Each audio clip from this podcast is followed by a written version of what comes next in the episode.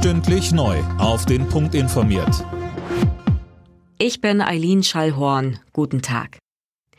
In der sächsischen Schweiz kämpfen weiter hunderte Einsatzkräfte gegen die Flammen. Immer wieder brechen neue Feuer aus. Erschwerend kommt jetzt dazu, dass eine neue Hitzewelle anrollt. Thomas Kunz vom Landratsamt Sächsische Schweiz Osterzgebirge sagte bei NTV, dass deshalb jetzt schnell Glutnester im Boden gelöscht werden müssen. Unsere Aufgabe ist jetzt, die ganz klar zu definieren, wo die sind und um die herum Gräben zu ziehen, sodass die nicht mehr sich ausbreiten kann und dann im Grunde genommen von außen nach innen weiter bekämpfen, damit wir auf die Hitze gut vorbereitet sind. Die Ampelparteien halten nichts von dem Vorschlag zur Rente mit 70. Diese Idee geht an der Lebensrealität vieler Menschen vorbei, sagte Grünen-Fraktionsvize Audretsch dem RND. Sozi-Fraktionsvize Audretsch dem RND.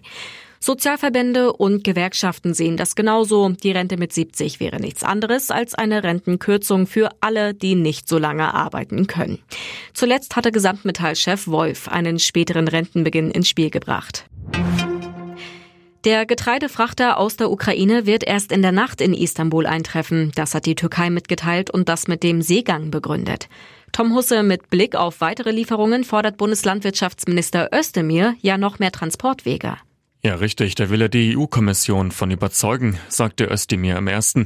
Es brauche dringend weitere Ausfuhrmöglichkeiten, um die Menschen auf der Welt mit Getreide zu versorgen.